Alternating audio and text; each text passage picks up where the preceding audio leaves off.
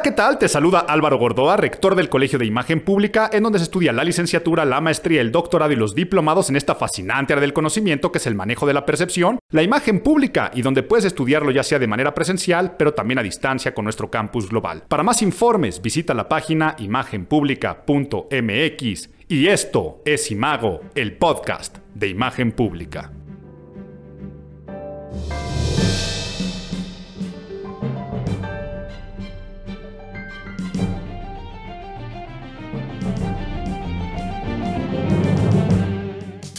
Pues se nos fue junio y junio termina y termina con este semáforo y termina con estas fases donde México yo lo tengo muy en claro, ¿eh? A ver, en México ya entramos en la fase 3 de valernos gorro. Fase 3 de valernos gorro porque sabemos que ya desde hace mucho tiempo estábamos en la fase 2 de pretender que el coronavirus no existe. Y si nos vamos un poco más atrás, sabemos que desde hace mucho estábamos en la fase 1 de propaganda. Grábate esta palabra, propaganda. Hoy te vas a dar cuenta que junio fue un mes meramente propagandístico y un mes en el que se libraron guerras como la Guerra Fría. O sea, tú sabrás que la Guerra Fría era una guerra meramente ideológica y donde existen ideologías contrapuestas a nivel México, pero también a nivel mundial, donde nos va a ayudar muchísimo a hablar. Pero entonces les dije esto de la fase 3 de valernos gorro porque ah, si me preguntas, Álvaro, ¿cómo estás? Estoy sorprendido, es el tercer, ¿no? ¿Qué tercero? Es el cuarto podcast que ya hago en confinamiento. Ya cumplí los 100 días sin salir de casa. 100 días sin salir de casa. Y a veces me despierto y me siento como, como el travieso Arce. No sé si vieron ese tweet que puso el exboxeador mexicano. Es más, lo voy a buscar y les voy a decir por qué me siento como el travieso Arce.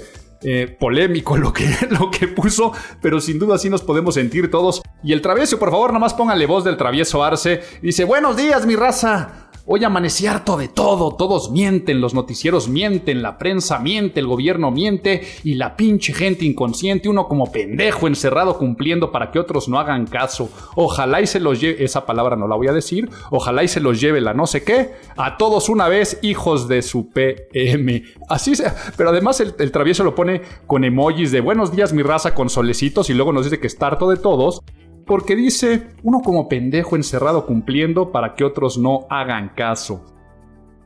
Ay, a ver, voy a tratar de ser aquí lo más objetivo. Yo me siento así. Son tiempos a veces también de egoísmo, y lo digo con todas sus palabras, de preocuparte por ti y no preocuparse por lo que están haciendo los demás, de cuidarte a ti mismo y cuidar a la gente que te rodea. Pero sin duda, he recibido una cantidad de invitaciones a reuniones sociales, a viajes, o sea, muchos amigos conocidos me han dicho, oye, si hacemos un viaje a tal lugar, aprovechando que ya es verano, que los niños también ya están de vacaciones, he recibido propuestas de proveedores clientes, oye, a ver qué día nos juntamos para platicar de esto que tenemos eh, pendiente, como si no pudiéramos reunirnos vía remota. Y luego veo las redes sociales. Y veo redes sociales de, pues, algunas personas que serán conocidos, otros serán cercanos, otros serán personas que simplemente sigo en mi país, diciendo este, back to normal. Eh, y los veo en estos aviones y los veo en estas reuniones ya de más de 10 personas y muchos amigos reunidos.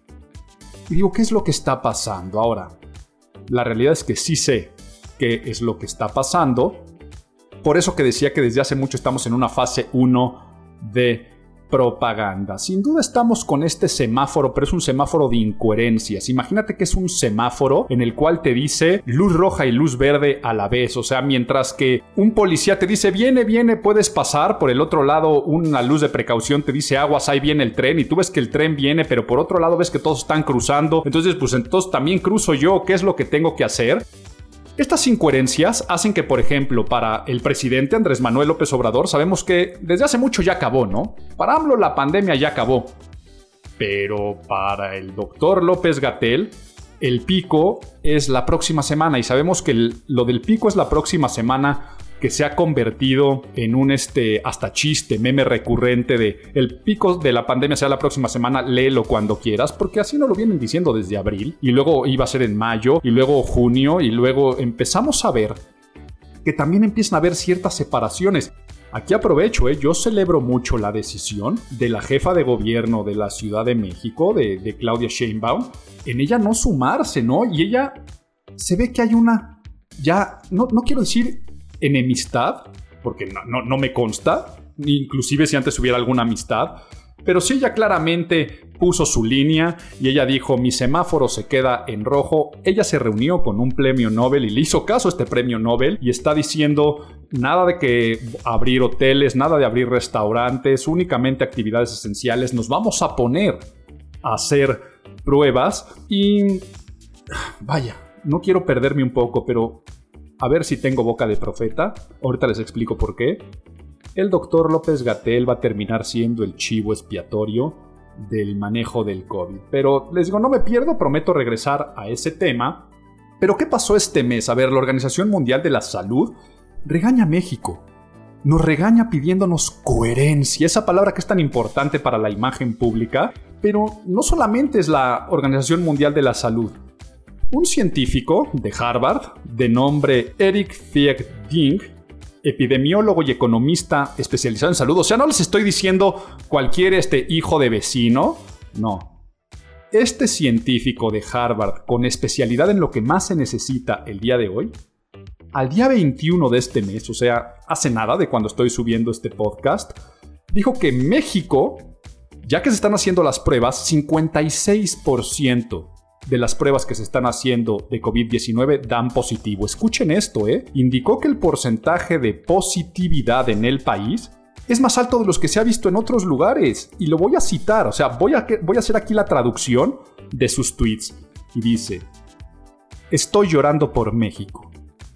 Más del 50% es el porcentaje de positividad, más de la mitad de todos los que se hacen un examen salen positivos. Lo puso en su cuenta de Twitter, ¿no? Y muestra muchas gráficas de dónde llega a estas conclusiones. Pero luego dice, incluso en los peores periodos de Nueva York, Madrid o Lombardía, acuérdense, Lombardía fue el primer lugar en Italia donde se salió todo de control, después lo que pasó en Madrid, después New York, dice, incluso en los peores periodos de estas tres ciudades, nunca se acercaron ni tantito al 50% de positividad y México lo está pasando.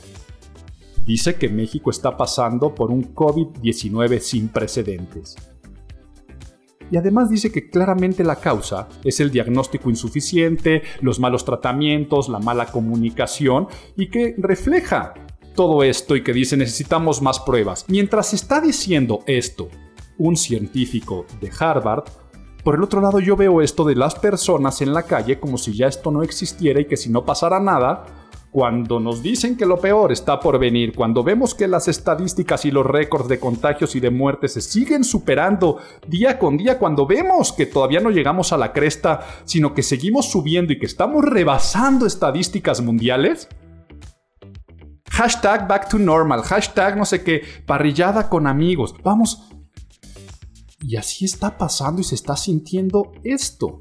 Ahora, existe una mímesis, quiere decir, nos mimetizamos, los seres humanos, en el sentimiento que tenemos. Y sí, de corazón todos queremos que esto ya acabe y que esto no exista. Pero ¿de qué sirve? tantas personas que llevaban más de 90 días en casa y que yo veo, tengo amigos, no tengo conocidos, tengo personas que quiero mucho, que después de haber estado hasta en casas de campo o algún confinamiento porque tenían el privilegio de hasta salir de la ciudad y estar más alejados, de repente decir, no, pues ya no regresamos. ¿Por qué? No, pues porque ya acabó, ya empezaron las vacaciones y vamos a empezar a viajar. Ah, a ver, no quiero ponerme down, quiero claramente regresar a lo que es el espíritu de este podcast, que es tu aprendizaje. Por eso empecé diciendo lo de la fase 3 de valernos gorro, fase 2 de pretender que el coronavirus no existe, pero que todo fue una frase 1 de propaganda. ¿Por qué dije esto? Sabemos que el objetivo, y lo voy a decir así de directo, de manejo de la pandemia en este país nunca ha sido proteger a la ciudadanía. El objetivo ha ser proteger la imagen del presidente un presidente que ya venía en bajada. ¿Y qué creen? Que les ha funcionado. Y les está funcionando. ¿Hasta qué punto se puede ocultar la realidad? No sé hasta qué punto se puede ocultar la realidad. Eh, correcto, en otros países yo sé que el debate también he estado entre lo sanitario, lo económico y lo político. O sea, si tú ves países como Canadá, Canadá, yo siempre lo he dicho, es de los que mejor lo ha manejado. Vaya, Alemania, ¿no? Alemania sí le dio prioridad a lo sanitario y económico y lo político en segundo grado. Canadá yo creo que trae ahí su balance sanitario, económico y político. Justin Trudeau lo ha capitalizado de maravilla. Y, y, hay casos como el caso de Brasil que no se preocupan ni por lo sanitario, ni por lo económico, ni lo político, ¿no? En México, Aquí está entre lo político y lo más político y más politiquería, con miras por supuesto a la renovación del Congreso en el 2021 y en el 22 con la revocación del mandato, porque Sabemos que Andrés Manuel López Obrador, el presidente más votado de la historia de México, sigue teniendo los números más altos de popularidad. Ahora está entre un 50-55% de aceptación según el estudio que leas, pero no es el Andrés Manuel López Obrador de hace año y medio, que traía 70 saltos, inclusive 80. Andrés Manuel López Obrador llegó golpeado ya en imagen de la pandemia, sabemos que le pasó lo del día sin mujeres, vinieron muchas otras cuestiones que tenían que ver desde el año pasado con lo de la gasolina, pero si después le sumamos el inicio de este año cuestiones económicas, de seguridad, de desempleo, lo de la marcha de las mujeres, pero luego le viene el COVID, ellos tuvieron que decir, y hasta lo dijo con todas sus palabras, esto nos cayó como anillo al dedo, esa declaración que fue tan, tan, tan, tan este, llamativa en el país, pues puede ser una realidad porque dan una vez más una muestra de que son unos genios propagandísticos desde que no es fuerza de contagio, sino que es fuerza moral, o sea, cuando sale, la primera vez que conocemos al doctor Gatel nos sale diciendo que el presidente no contagia, pasando por los besos y abrazos a la niñita, este, los detentes, estampitas, pero ahora con las reaperturas apresuradas. Los disturbios en Jalisco, ¿no? Todo eso que captó la atención por un momento en Jalisco hasta el decálogo para combatir la pandemia. O sea, tú ves el decálogo para combatir la pandemia. En otros países se burlaron, o sea, Tú busca por favor un noticiario de España donde hablan de este decálogo eh, y ponen al presidente diciendo, pues la mejor forma de protegernos contra el coronavirus es no enfermándonos. Y es que así lo dijo, ¿no? Pero este decálogo, el otro día escuchaba a Loret y a Broso diciendo que en el decálogo solo le faltó decir come frutas y verduras y acompáñalo con leche. Hasta eso, pasando por supuesto por el BOA, de este mes, y vamos a hablar de él por supuesto en el análisis del mes del bloque opositor amplio. Todo eso es mera propaganda. Por lo tanto, empecemos con algunas definiciones y algunos análisis teóricos y vamos a ponernos nerds. Get those nerds! ¡Nerds! Bueno, ya hemos hablado en otros podcasts en la sección de nerds de qué es la propaganda, pero hoy quiero centrarme en dos temas interesantes dentro de la misma. Ya les he dicho que la propaganda es la acción y el efecto de dar a conocer algo con el fin de ganar adeptos para persuadirnos. La manera en que yo comunico algo, lo propago, y ahí viene la palabra, para después ganar estos adeptos, estos seguidores de verdad, meterme en el sistema de valores de las personas en sus creencias para lograr la aceptación. Lo he explicado de esta forma en otros podcasts. Mientras la publicidad su objetivo es vender y su mensaje es cómprame, la propaganda, su objetivo es ganar adeptos. El mensaje es quiéreme. Por lo que todo tiene alta carga emocional. Entendido qué es la propaganda, sabemos que dentro de la historia, la historia de la propaganda es interesantísima. Es más, en el pilón te voy a dejar algunas eh, lecturas y recomendaciones si te interesa el tema. Sabemos que la Primera Guerra Mundial pues crece la propaganda con los trabajos de Eddie Bernays, después eso inspira mucho a estudiosos como Harold Laswell, donde crea su libro Propaganda Techniques in the World War y hace el IPA, el Instituto para el Análisis de la Propaganda, pero eso inspira a Goebbels, a Hitler, y basados en propaganda, crean el nazismo.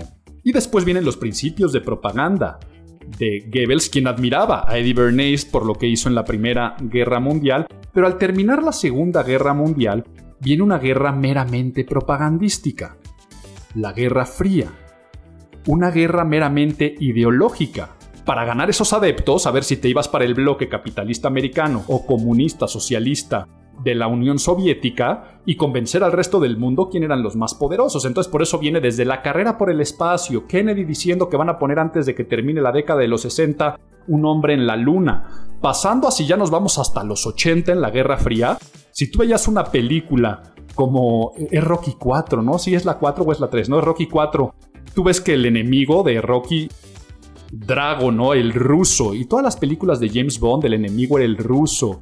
Y se crean muchas cosas interesantes durante la Guerra Fría, que es de lo que quiero hablar hoy, pero no solamente de eso, ya que hablé de la Primera Guerra Mundial y de Harold Laswell, en ese libro de técnicas de propaganda durante la Gran Guerra, habla sobre la teoría de la aguja hipodérmica.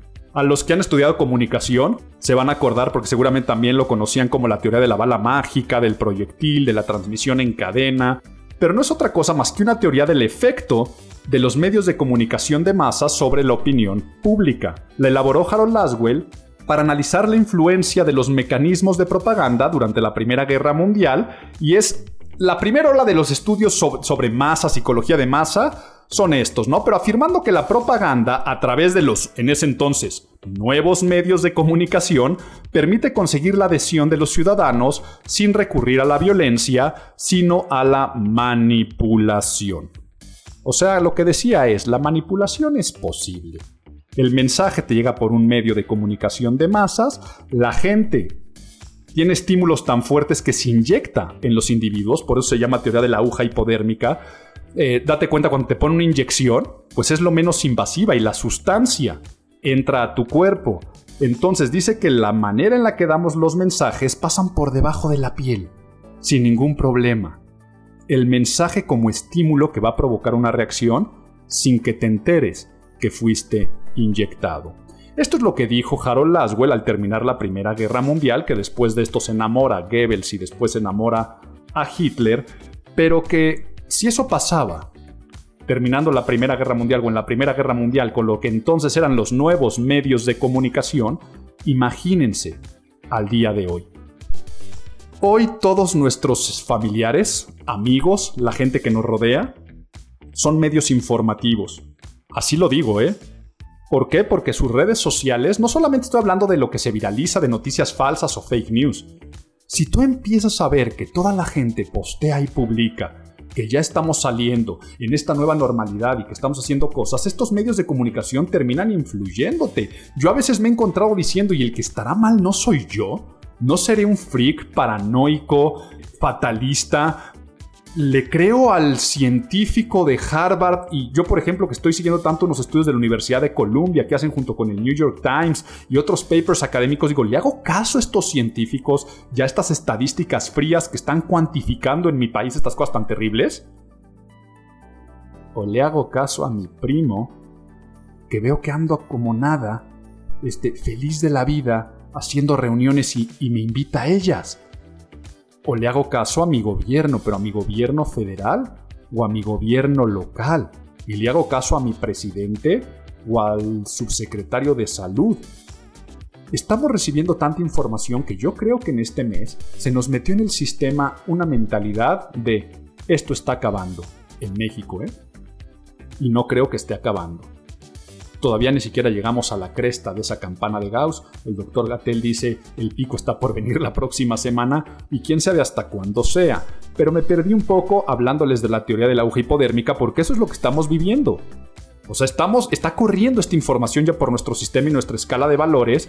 Si le metes además el cabin fevers, a la fiebre de cabaña, que ya he explicado aquí, que son las emociones de desesperación, eh, enojo, encono, eh, ansiedad por el encierro, y que nos urge salir, yo creo que el travieso Arce puede tener alguna razón de lo que está diciendo, pero dentro de vamos a ponernos nerds. Lo que quería decir es que dentro de la Guerra Fría, ya me voy a ir mucho tiempo más adelante, uno de los grandes aportes fue clasificar la propaganda de tres formas, o sea, tres características o tres grandes bloques o maneras de hacer propaganda y seguramente lo has escuchado de manera coloquial. Propaganda blanca, propaganda negra y propaganda gris. Pero aquí lo que yo quiero es evitar las confusiones, porque muchas veces pensamos que propaganda negra es la propaganda de ataque, ¿no? O sea que cualquier cosa que te hagan para desprestigiar va a ser propaganda negra, y no. te pueden desprestigiar en base a propaganda blanca. Te explico cuáles son las diferencias. La propaganda blanca se lanza identificando la fuente u origen de la misma. Quiere decir que el mensaje en cuestión puede ser emitido de un modo oficial o quedar claramente definido quién es el emisor y cuáles son los intereses específicos. Por ejemplo, si Greenpeace hace una campaña para el cuidado del planeta, está haciendo propaganda blanca para que tú quieras sumarte a esa ola. Pero, ya lo hablaré en el análisis del mes, todo el movimiento de Black Lives Matter que se vivió, todo lo que está pasando en Estados Unidos con estas cuestiones raciales, las protestas, los ataques que le han dicho directamente algunos famosos a Donald Trump y también lo que ha hecho Donald Trump, todo eso es propaganda blanca, o sea, sabes claramente cuál es la fuente y cuál es el origen. Porque luego está la propaganda gris. ¿Cuál es la propaganda gris? Se difunde sin que las fuentes u origen sean reconocidas. O sea, el mensaje se emite para el público de una manera anónima. Sabemos que este mes también Anonymous, que ya desde el mes pasado estuvo haciendo algunos ruidos, Anonymous lo que hace es propaganda gris, aunque podría pensar que es propaganda blanca porque sabes que la fuente es Anonymous, pero como nadie sabe quién es Anonymous, lo transforma en propaganda gris. Ahora, la propaganda gris es la forma más fácil de conocerlo como tú corre un chisme, corre un rumor, las famosas fake news son la base de la propaganda gris, pero también los bots, un troll en redes sociales. Cada vez que alguien ataca desde el anonimato en redes sociales, eso es propaganda gris.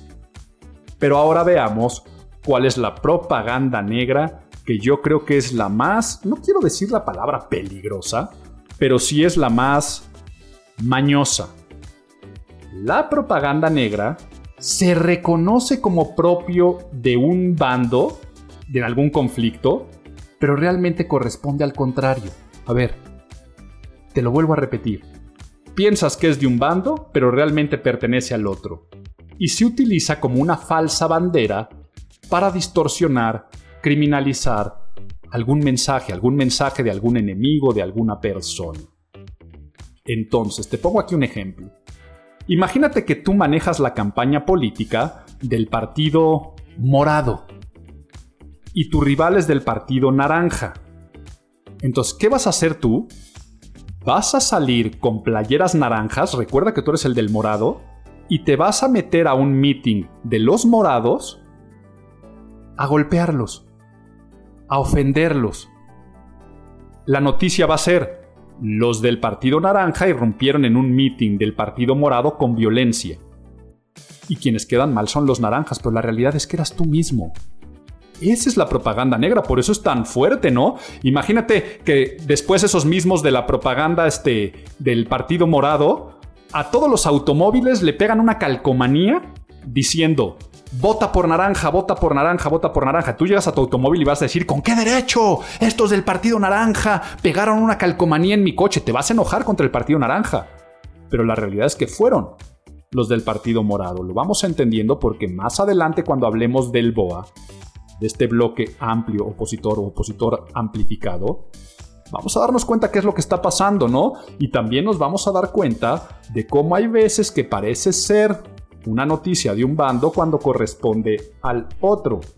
Si quieres saber más ejemplos, algún día, por ejemplo, puedes googlear, o al ratito, ahorita que me estás escuchando, googlea el Tanaka Memorial. El Tanaka Memorial es un supuesto documento japonés de planificación estratégica de finales de los 20, en el que el primer ministro el varón Tanaka le presenta en Japón ¿no? al emperador Hirohito una estrategia para conquistar el mundo.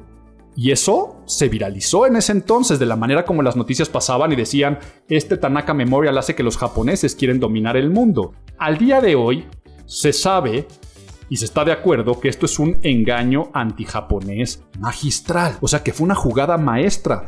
Como también fue una maestría lo que hizo Japón a Filipinas contra los Estados Unidos. Sabemos que Filipinas había prestado bases para que los norteamericanos, los estadounidenses, tuvieran ahí sus bases. ¿Y qué hicieron? Desde helicópteros pintados como si fueran de la US Army, de la Armada de Estados Unidos, aventaron por todo Filipinas volantes, flyers, que decía que se tenían que proteger contra las enfermedades venéreas, ¿no? Entonces, en un comunicado muy formal de la Armada de Estados Unidos, decía, últimamente ha habido un aumento de las enfermedades venéreas dentro de nuestra población debido a que los estadounidenses están entrando en contacto con mujeres filipinas de dudoso carácter y se las están violando y están abusando de ellas. Por lo tanto, les recomendamos, ojo, ¿eh? Esto era como si fuera un comunicado de la Armada de Estados Unidos a los soldados de Estados Unidos. Entonces les decían, si van a violar mujeres que únicamente sean esposas, hijas, vírgenes, no se metan con Filipinas de carácter dudoso, aunque la gran mayoría de las Filipinas así lo son. Y ahora imagínate que tú eres un filipino y de repente ves que cae eso y que le están diciendo eso a sus tropas. Eso hizo que se voltearan los filipinos contra los estadounidenses y que permitieran a japoneses en guerras de guerrilla. Y aquí ya no me quiero perder hablando, creo que ya entendiste claramente cuál es la propaganda negra y nos teníamos que poner nerds para que puedas entender todo el contexto de lo que vamos a decir a continuación. Pero antes te cuento un cuento y dije que López Gatel pronosticaba yo que se va a convertir en algún momento en el chivo expiatorio del manejo de la pandemia, por lo tanto te cuento un cuento. Y el cuento que te voy a contar va en relación a esto que también es una estrategia de propaganda el chivo expiatorio, scapegoat en inglés. El chivo expiatorio, ¿de dónde viene? A ver, tú muchas veces has escuchado la expresión, ¿no? Lo están utilizando de chivo expiatorio o va a ser el chivo expiatorio. Si nos vamos a la Real Academia Española, la palabra expiar es borrar las culpas. O sea, limpiarte de la culpa, purificarte de ella, pero mediante un sacrificio. O sea, la expiación es sacrificar algo para limpiar las culpas. La expresión proviene de un ritual del antiguo pueblo eh, de Israel en los tiempos del Templo de Jerusalén como parte de las ceremonias del Yom Kippur, o sea, estas fiestas del perdón, estas fiestas de purificación. Al principio, sé que estas prácticas en algunos lugares muy ortodoxos siguen estando arraigadas en las fiestas del Yom Kippur, pero vámonos a tiempos más ancianos, se elegían dos chivos por eso va a ser lo del chivo expiatorio. Y mediante el azar, a uno se le designaba para entregarse a la figura de Yahvé, o sea, a Dios, que éste iba a ser sacrificado por el sacerdote durante todo un rito. El otro chivo era cargado de todas las culpas del pueblo judío y entregado a Azazel, o sea, el demonio es Osel, que traducido literal es el chivo que escapa abreviado scapegoat o chivo expiatorio. Este último chivo, conocido como el chivo expiatorio, era abandonado a su suerte a la mitad del desierto, acompañado de insultos y pedradas. Entonces imagínense que después de hacer todo este ritual, tú eres el chivo que vamos a ofrecerle a Dios, tú eres el chivo de los pecados que se los va a tener que llevar el diablo. Entonces, si tú habías pecado, tú le aventabas tus pecados al chivo, el chivo después lo aventaban al desierto acompañado de insultos y pedradas, y entonces el chivo moría y con él morían nuestros pecados. Vean qué padre historia porque actualmente se utiliza la expresión como una metáfora para denominar a alguien o algo a quien se le va a echar la culpa de un problema distrayendo la atención de las causas reales y librando a los verdaderos culpables de las represalias. Entonces sabemos que, por ejemplo, el mismo pueblo judío que estoy hablando para los nazis fue su chivo expiatorio. Recuerdo yo muy bien en el Mundial de 1994, y no sé por qué me estoy riendo, porque es una tragedia, a un defensa colombiano de nombre Andrés Escobar, Colombia era una de las selecciones favoritas para ganar el mundial y metió un autogol y toda la gente fue eh, culpa de Andrés Escobar, ¿no? Como cuando aquí en México a los americanistas le decían todo es culpa de Layún, cuando Miguel Layún estaba allá, se utilizan como chivos expiatorios. Pero, si hablamos de Andrés Manuel López Obrador, sabemos que la estrategia para él no es nueva. Cuando le vino ese grave escándalo, ya hace tantos, tantos, tantos años, de Carlos Ahumada y René Bejarano con las ligas y los videos y Rosario Robles y todo ese rollo, Andrés Manuel López Obrador no salió perjudicado en temas de imagen. ¿Por qué? Porque todo se fue contra René Bejarano. Sí, era dinero para las campañas políticas, sí, allá había un apoyo, sí, había este tráfico de influencia, sí, pero no de Andrés Manuel.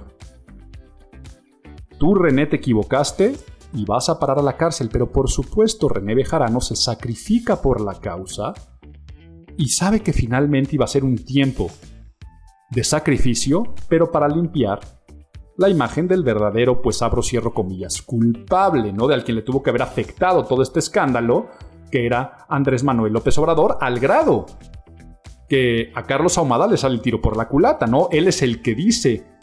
Carlos Ahumada es el que revela los videos de René Bejarano. Eh, a través de un senador panista en ese entonces. No quiero echarles aquí todo el choro porque lo han de recordar muchos. Pero se utilizó como chivo expiatorio. Ay, doctor Gatel, doctor Gatel, va a haber dos caminos. O salen bien librados y se convierte en secretario de salud y de ahí hay un crecimiento diferente, o el crecimiento va a ser siempre en lo oscurito, lo van a proteger, lo van a cuidar, pero seguramente lo van a sacrificar porque quien manejó mal las cosas no es el señor presidente, quien manejó mal las cosas será el doctor Gatel. No estoy diciendo que esto sea una realidad, por favor nadie me vaya a confundir. No sé si vaya a tener boca de profeta, es mera presuposición, pero supongo, si yo estuviera de asesor de la presidencia y veo que empiezan a bajar los números, que les digo, les ha funcionado porque los números se han mantenido estables, sorprendentemente, y sigue siendo el presidente con mayores números de aceptación. Pero en el momento que haya que sacrificar a alguien, el doctor Gatel es el chivo que se va a llevar los pecados.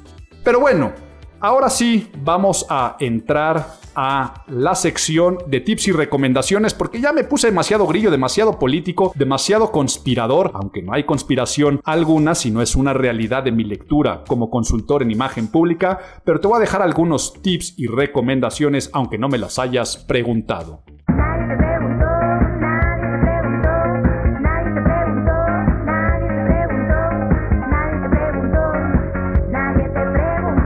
Bueno, vamos a respirar un poco. Y que venga como un balde de agua refrescante a esto que estamos hablando, las recomendaciones que te voy a decir, porque la propaganda no tiene por qué ser mala. Esta acción y efecto de dar a conocer algo para ganar adeptos y persuadirlos, también ayuda a que crezca las causas nobles. Esto ayuda muchísimo a las obras benéficas. O sea, cualquier fundación, cualquier asociación sin fines de lucro y que quiere tener, por ejemplo, recaudación de dinero o ideologías para una causa, necesita de la propaganda. Las religiones se han basado en propaganda. No estoy diciendo que a veces lo hayan hecho de la forma más pura. Algún día te contaré la historia de la propaganda y, verás. Pero también pasa en el fútbol. Ahí le llamamos hinchas. En el sector artístico y del entretenimiento, que se le llama fans a esos adeptos. Pero tú lo puedes hacer hacia tu persona y es el concepto de propaganda personal, que últimamente les encanta decirle personal branding, ¿no? Marca personal. Se llamaba ya desde hace mucho tiempo propaganda personal, pero también tenía otra palabra que utilizaba mucho Dale Carnegie que se llama likability. Dale Carnegie en su famoso libro en español la traducción exacta no me la sé, pero tiene que ser algo así como cómo ganar amigos e influir en los demás. Así tendría que ser más o menos la traducción del libro de Dale Carnegie. Lo que nos hace es poner una palabra que se llama likability. Likability. De like, de gustar. Y likability es cómo hacernos más gustables. Permíteme la licencia de decir esta palabra. La propaganda personal es darte a conocer a ti mismo para que te quieran, para gustarle a los demás. A veces se le llama carisma, ¿no? Entonces, capacítate en el tema de likability. Si nunca te has leído ese libro de Dale Carnegie que estoy mencionando, pues sería la primera recomendación que te tengo que dar. Pero entonces te voy a dar tips muy fáciles, extremadamente sencillos, de cosas que tienes que hacer, porque son como estos caramelitos al ego de las personas para caerles bien. Y la primera es lógica. Sonríe Hemos hablado aquí del poder de la sonrisa que comunica empatía, amabilidad, seguridad, pero también saluda y entabla contacto visual. Date cuenta cómo ahora, con el gran enemigo de los tiempos modernos que son nuestros gadgets, nuestros teléfonos inteligentes, llegas a la oficina y no ves a las personas porque desde el elevador ya traes tu manita en el teléfono. Vas al dentista, al doctor, estás con el médico y en la sala de espera te sientas y sacas tu telefonito Pero así pasan los eventos de networking, pasen las fiestas. La gente es cada vez yo y mi teléfono, pensando en los likes de las redes sociodigitales y no en los likes de la vida real de likability. Entonces, esta parte de saludar, hacerte presente, entablar contacto visual, el buenas buenas, en el elevador, saludar, sonreír, ¿cómo estás? Eso al día de hoy es lo que más puede generar adeptos. Entonces, aunque estemos en confinamiento, de vez en cuando mandarle ese mensajito a la persona que queremos agradar de hola, ¿cómo has estado? Buenos días. Que todo esto llegue a proyectar como esa sonrisa que tal vez no le puedes dar, pero esa amabilidad sería un gran tip. El segundo es personaliza. Dale Carnegie en ese libro de, de cómo influir en los demás cómo tener amigos, dice que no hay nada más agradable que escuchar nuestro nombre en boca de alguien más.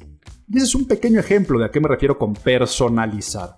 Que te hablen por tu nombre, pero también que sepan qué bonito sientes cuando es tu cumpleaños y alguien se acordó porque realmente se acuerda, no porque se subieron a un chat de, ah, felicidades, felicidades, porque alguien se acordó y el resto nada más se trepó, no, porque Facebook lo, lo supo, no, ese que se acuerda de otras fechas, que fue tu aniversario de bodas, porque se acuerda cuándo fue la boda. Esa persona que salió en una plática y, oye, no, lo que pasa es que van a operar a mi mamá dentro de 15 días. Y que en 15 días te manda un mensajito diciendo, oye, sé que por estas fechas operaban o ya operaron a tu mamá. ¿Cómo salió?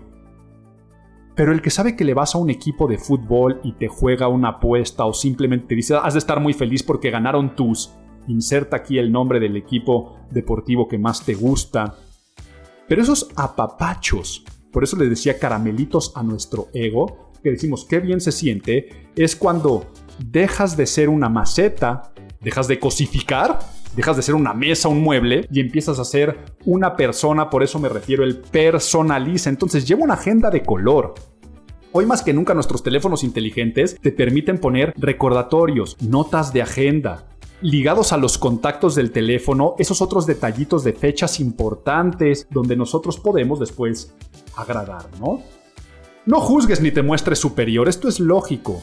A nadie le agrada a alguien que sea extremadamente soberbio, por lo tanto, adiós esas estampas de superioridad donde yo soy más que tú, donde, no sé si, yo hasta les llamo uno más que tú, ¿no? A las personas que estás en una plática y, ¿cómo estás? Bueno, estuve medio enfermo. ¡Uy!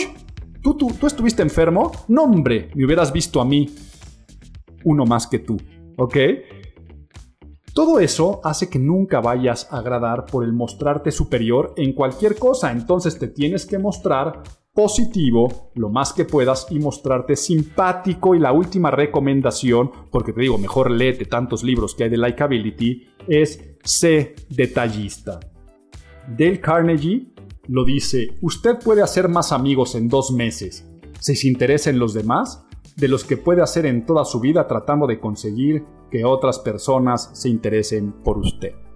Si lo quiero decir hasta más romántico, tú da y después recibirás. Esta forma también de ser detallista, no lo confundas, ¿eh? el detalle no tiene que ser nada más una cuestión material. No pienses que para ligar ser detallista es darle una rosa afuera del antro. No, no, no, no, no, no, no, no. El detalle es ese otro punto de satisfacción que le estás diciendo a la otra persona. Me interesas, me caes bien, me gustas, te considero una persona, te tengo presente, te tengo en mi mente. Porque puede ser desde un pequeño mensajito, sí, a veces puede ser un regalo, pero un regalo que no te esperas. Oye, me topé con esta botella de vino que sé, el otro día comentaste que es tu favorito, y entonces te lo pasé a dejar a tu oficina. Ese tipo de detalles son los que generan mucho más likability. Ahora, hazlo de manera natural, pero también de esta manera mañosa que es la propaganda, propaganda personal. Y ahora sí vamos con nuestro análisis del mes.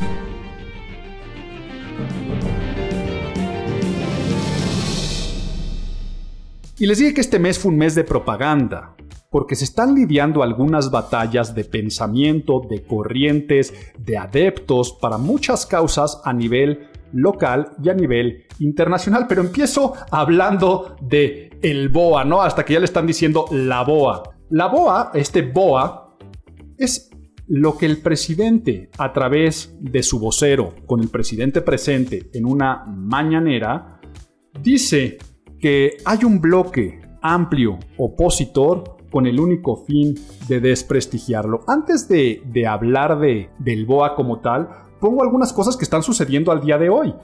El PAN, por ejemplo, denunció a Andrés Manuel López Obrador ante el INE porque está actuando parcialmente a favor de su partido con el fin de incidir en la opinión pública. Esto es cita, ¿no? Eso es lógico. Está actuando parcialmente a favor de su partido con este BOA para incidir en la opinión pública, pero ¿existe? ¿Existe este bloque opositor amplificado? ¿Qué nos dice una encuesta del financiero? Totalmente polarizados. Un 44% de los mexicanos piensa que es una fabricación del gobierno. El otro 44% piensa que sí existe.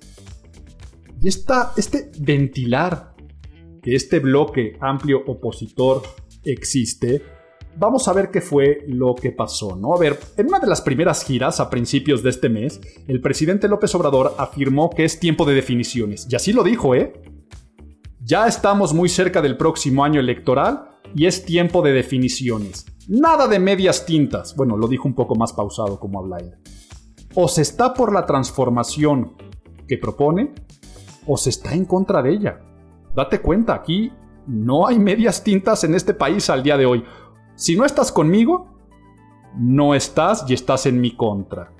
Entonces, al plantear esta disyuntiva a la sociedad, la sociedad se polariza aún más. En esta misma encuesta del financiero, dice que el 37% dijo estar a favor de la transformación que propone el presidente, pero hay otro 37%. A mí me sorprendió este estudio porque salen exactas las estadísticas. Dijo estar en contra de la transformación y hay un 25% nadando de muertito que dice no estoy ni a favor ni en contra.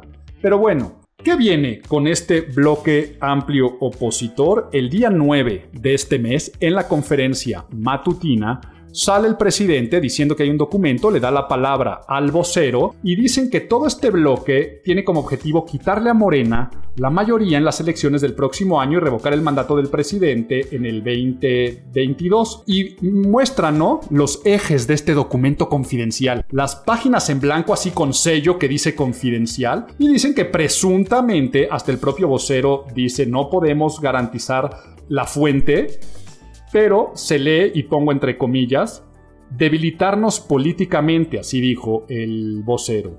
Y lo más, para mí gracioso, ¿no? pero para muchas personas eh, convencidas de que así fue, aseguran que el documento llega a Palacio Nacional de una manera anónima. O sea, imagínate así como si tú llegaras al Palacio Nacional y aventaras al buzón, ¡plup! esto lo dejé y que no pudiera hacer un trabajo de investigación de, quién, de, cómo... O sea, imagínate que no puedas tener todo un sistema de inteligencia a través de cámaras, de quién recibe documentos, porque le llega a las manos al presidente, o sea, un documento, pero así llega, ¿no? De forma totalmente anónima, en donde se presenta una estrategia contra su gobierno. Y dice, rescatemos a México Proyecto BOA. Siete páginas con una estrategia supuestamente conformada por el PAN, el PRI, el PRD, Movimiento Ciudadano, México Libre, gobernadores, alcaldes de las principales ciudades, grupos empresariales locales, medios de comunicación, comunicadores afines. Hace un rato dije, este, Bros o Loreta, y aparecen y aparecen todos estos nombres, personajes hasta de las redes sociales, miembros de la sociedad civil en general, y un anónimo, que nadie sabe quién fue, llevó este documento de tantas personas que se han estado reuniendo, yo no sé si en un búnker o a través de reuniones de Zoom, pero ¿qué fue lo que pasó al día siguiente con el periódico El Universal?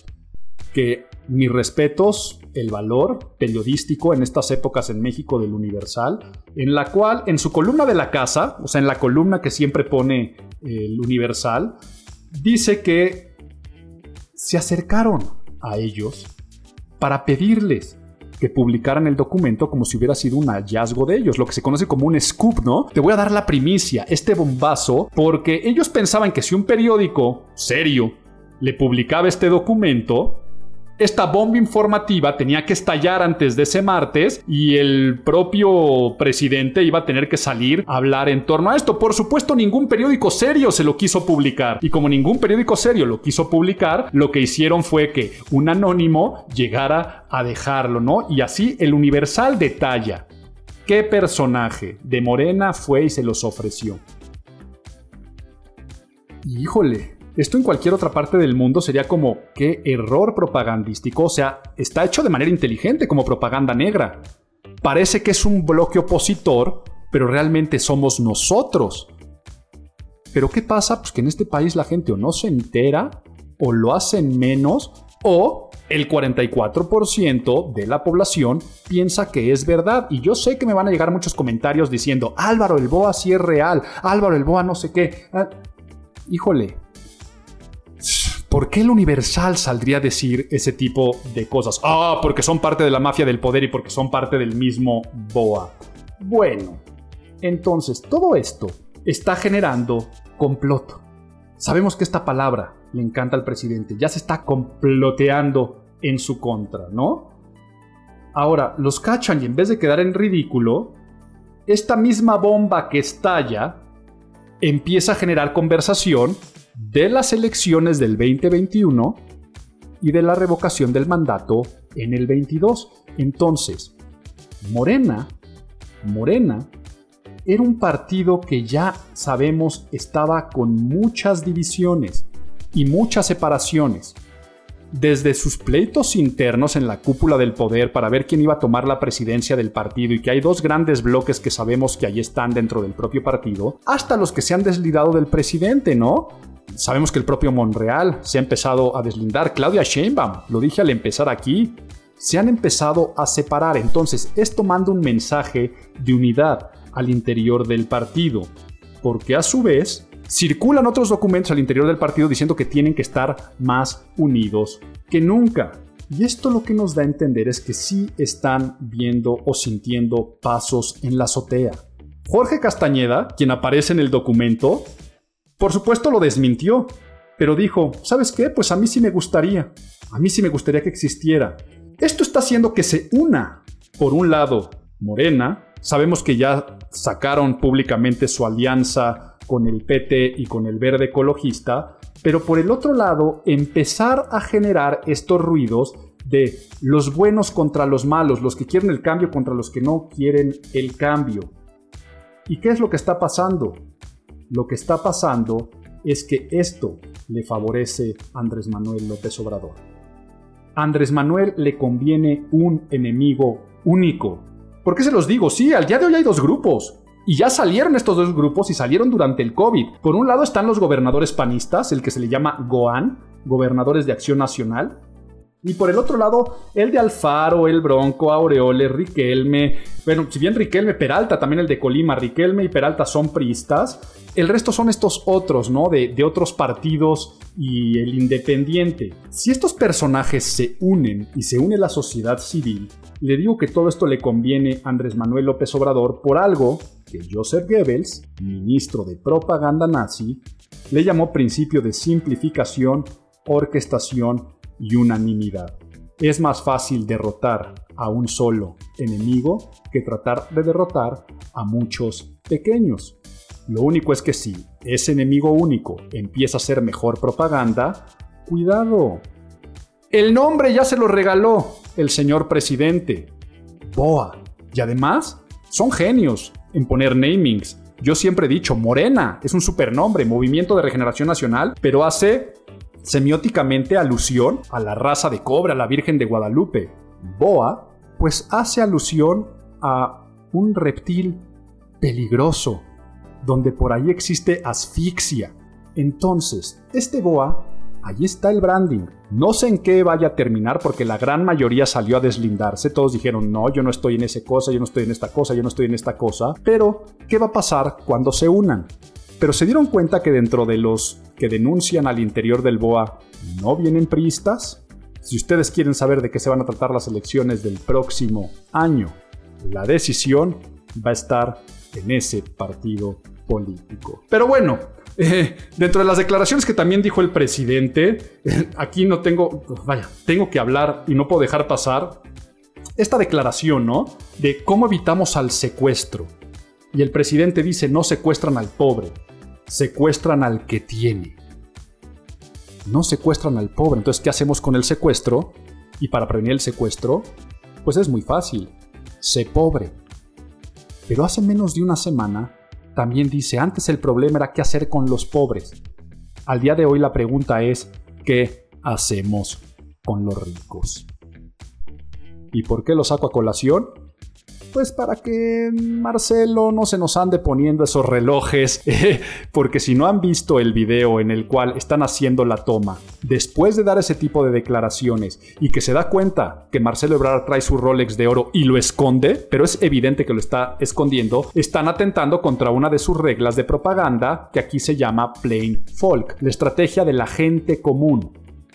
Tomar los mecanismos tanto de hablar, de vestirse, de actuar, del pueblo, es ser Juan Pueblo. Y entonces se ve que a Marcelo durante el confinamiento se le olvidó la estrategia de propaganda de Plain Folk y por eso la quise traer a colación.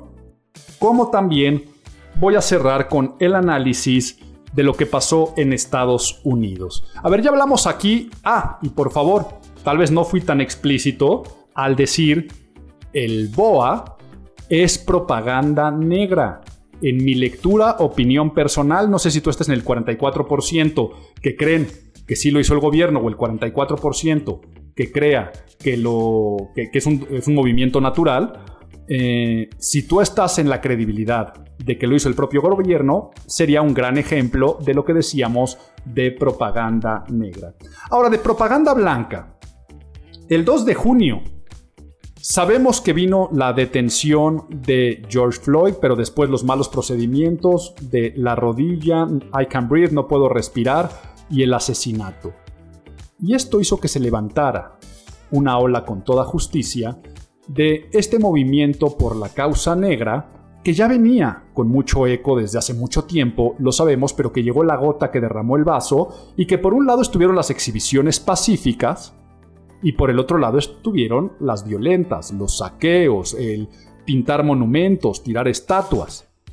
Sean las dos manifestaciones la más amable o la más agresiva, las dos son propaganda blanca, porque sabes cuál es la fuente de origen. El 2 de junio, las redes sociales se van al que le llamaron hashtag Blackout Tuesday. Se me hizo una genialidad cómo se puso la sociedad civil en concordancia para decir ese día vamos a hacer un blackout, o sea, un apagón de las redes sociales, pero además, blackout, haciendo sentido a la palabra negro, ponemos una fotografía en negro y hashtag Blackout Tuesday. Y el objetivo era que si tú seguías el hashtag Black Lives Matter, pudieras crear conciencia, pero el problema es que la gente empezó a poner también hashtag Black Lives Matter y se desvirtuó todo eso. Pero ¿qué es lo que pasa? La gente se sube al tren del activismo. Y si tú eres consultor en imagen pública, pero también si tienes dos dedos de frente y eres figura pública, dices me voy a subir a este movimiento. Movimiento que no fue solamente entonces en Estados Unidos, sino que todo el mundo empieza a generar este eco y empieza a generar este crecimiento de apoyo. Pero luego el apoyo empieza a ser muy precavido, porque una cosa es hablar que estás a favor, pero luego cuando empezaron los disturbios, el apoyarlo o el no apoyarlo empezó a hacer que algunos se bajaran un poco del barco, otros empezaron a ser más cautelosos, otros que sí dijeron apoyo totalmente los disturbios y los saqueos, pero eso hace que entonces poco a poco fuera a crecer a crecer, a darle vueltas a este mismo movimiento y que empezaran a derribarse las estatuas, sí, de muchos militares confederados, de personas que habían tenido esclavos, pero esto por supuesto hace que las marcas tengan que empezar a sumarse. Y por ejemplo, la marca de hotcakes On Jemima, la de arroz Uncle Ben, que jugaban con estos estereotipos, pues dicen que matan sus marcas y ahora vienen de manera diferente. Y todo eso no sabe si lo están haciendo porque estén convencidos racialmente, por cuestión mercadológica, por cuestión de sensatez de lo que está pasando en el mundo, por presión social, pero lo están haciendo ¿por qué? Por propaganda. Por propaganda pero se han llegado a tirar hasta estatuas de Cristóbal Colón. Entonces, si se están tirando estatuas de Cristóbal Colón, entonces todo lo pasado relacionado a Colón y todo lo que se ha bautizado, el estado de Columbia, se va a, le van a cambiar el nombre. Y eso mismo pasa, ¿no? A ver, apellidos como Washington, Jackson, Jefferson. ¿Se te viene a la cabeza alguien de apellido Washington y Jackson? Que no sean esos expresidentes estadounidenses, todos los que te vienen a la cabeza son de raza negra. ¿Por qué? Porque desafortunadamente en las épocas de la esclavitud se les ponía de nombre a los niños el nombre de los patrones. Entonces, por ejemplo, si tú ves este, a un Samuel L. Jackson o Michael Jackson, o si tú ves un Denzel Washington, se apellidan Jackson y Washington por esa herencia. Se van a matar también esos apellidos, se va a cambiar. Entonces, aquí me voy a salir un poco porque estaba hablándoles de propaganda, pero sí quiero decir que va a llegar un momento en el cual es imposible cambiar el pasado. Ahora, ¿qué? No me vayan a malinterpretar lo que estoy diciendo. Estoy totalmente a favor de la igualdad, de la equidad, de la tolerancia, del respeto, del cariño, del amor y creo que eso lo he hablado en muchísimos otros lugares. Tampoco es el activismo que hago yo, mi activismo es del tema de imagen pública. Pero sí hay que saber que hay algo dentro de los seres humanos, que son las apropiaciones, los sincretismos, cómo va cambiando el dinamismo social, el cambio en escala de valores. Por ejemplo, en mi tema, que es el tema de imagen pública, pues imagínense que yo me estaría basando en el manual de Carreño, ¿no? O sea, un libro que tiene eh, más de dos siglos o que va a cumplir eh, eh, dos siglos de existencia y que tú te basaras en el manual de protocolo de Carreño o peor, que me basara en el Codex Romanov de Da Vinci de protocolos en la mesa. El Codex Romanov decía, si tú vas a envenenar a alguien en la mesa, hazlo, digo, si tú vas a matar a alguien en la mesa, mátalo por envenenamiento para que no exista sangre. Eso lo escribió Da Vinci. ¿Ok? En el, en el Renacimiento. Como igual, el manual de Carreño dice cosas como, Mujer, si el esposo llega a casa no quiere ser importunado, por lo tanto guarda silencio y únicamente tiene una cena caliente y agua caliente en los pies y hazle masaje. Y por supuesto la mujer no tenía que trabajar. Si tú te basaras en eso al día de hoy, tendrías que estar tachando a Da Vinci de asesino y no admirarlo, y tendrías que estar tachando a Carreño de machista y misógino en vez de haber sido una persona que aportó a la sociedad en su momento. Entonces, a lo que estoy diciendo es, sobre el pasado es imposible cambiarlo. Hay que aprender del pasado, hay que evolucionar, hay que replantearlo. Pero tienes que recriminarlo en la manera sensata y en la medida sensata del aprendizaje. ¿Por qué lo digo? A ver, pensemos, y, qué bueno que estemos evolucionando como sociedad, la sociedad evoluciona, y si evolucionamos, tratamos de siempre ser mejores, y qué bueno todo lo que estamos consiguiendo como seres humanos. Pero por ejemplo, ¿tú escuchaste las canciones de Cricri cuando eras pequeño? Y tal vez no eres un niño que fue niño en los 50, tal vez sí. Cricri lo han escuchado muchas generaciones. Pero ¿qué pasa con los niños de hoy cuando escuchan el negrito sandía? La negrita cucurumbé, que quería nadar en el mal para ver si las blancas olas su carita podía blanquear. O el negrito bailarín, morenito, perezoso, lo compré para que me baile usted. Perezoso mueva los pies. O la merienda, ¿no? El de, ay mamá, no sé qué. Hay una parte, dice la sirvienta y palabras que tal vez ya no se utilizan. Héctor Suárez, el comediante que también muere el 2 de junio y este mes? Héctor Suárez que dejó todo ese legado de propaganda y activismo social a través de su programa ¿Qué nos pasa? O sea, una crítica social. Dense cuenta que Héctor Suárez tenía el personaje del negro Tomás. ¡Tomás! Seguramente se van a acordar. Y que si bien surgió a mediados de los 80, en la segunda temporada de ¿Qué nos pasa? que terminó hasta 1999, seguía saliendo el negrito Tomás y con estos rasgos eh, simiescos, inclusive caminaba con los brazos arriba y mientras llegaba, mami, mami, uh, uh, uh", y le hacía de esa forma. Y eso hacía que nos reuniéramos como mexicanos hace 21 años y nos reíamos. Qué mal que nos reíamos. Sí, no estoy diciendo que, que los tiempos pasados sean mejores. No, qué mal. Qué mal que nos reíamos como qué mal que Justin Trudeau alguna vez hizo blackface, ¿no? El pintarse la cara de, negro para ir a una fiesta de disfraces para personificar a alguien. Como lo hacían también aquí cada vez que los reyes magos se personificaban, alguien tenía que hacer blackface. Ahora ya no. Ahora tratan de contratar a un actor de raza negra. Entonces, ¿qué voy con todo esto? ¿Era racista Cricri? ¿O era otro contexto? ¿Era racista Héctor Suárez? ¿O era otro contexto? Qué bueno que ese contexto cambió. Qué bueno, y lo celebro mucho. Pero tratar de castigar al pasado sería tanto como tratar de construir un futuro sabiendo dónde ya también están los enemigos. Entonces, hay que sacar lo mejor de cada una de las acciones. Qué bueno que esté pasando tanta propaganda en este mes, pero sí, siempre, la ética profesional, la ética personal, la línea que separa la persuasión con la manipulación, lo que puede llegar a convertirse en denuncia social por un lado y por otro lado puede verse como cacería de brujas, lo que puede hacer para construir y que por otros lados puede destruir a alguien más, la línea es invisible. Y eh, se me acaba de venir a la cabeza otro ejemplo.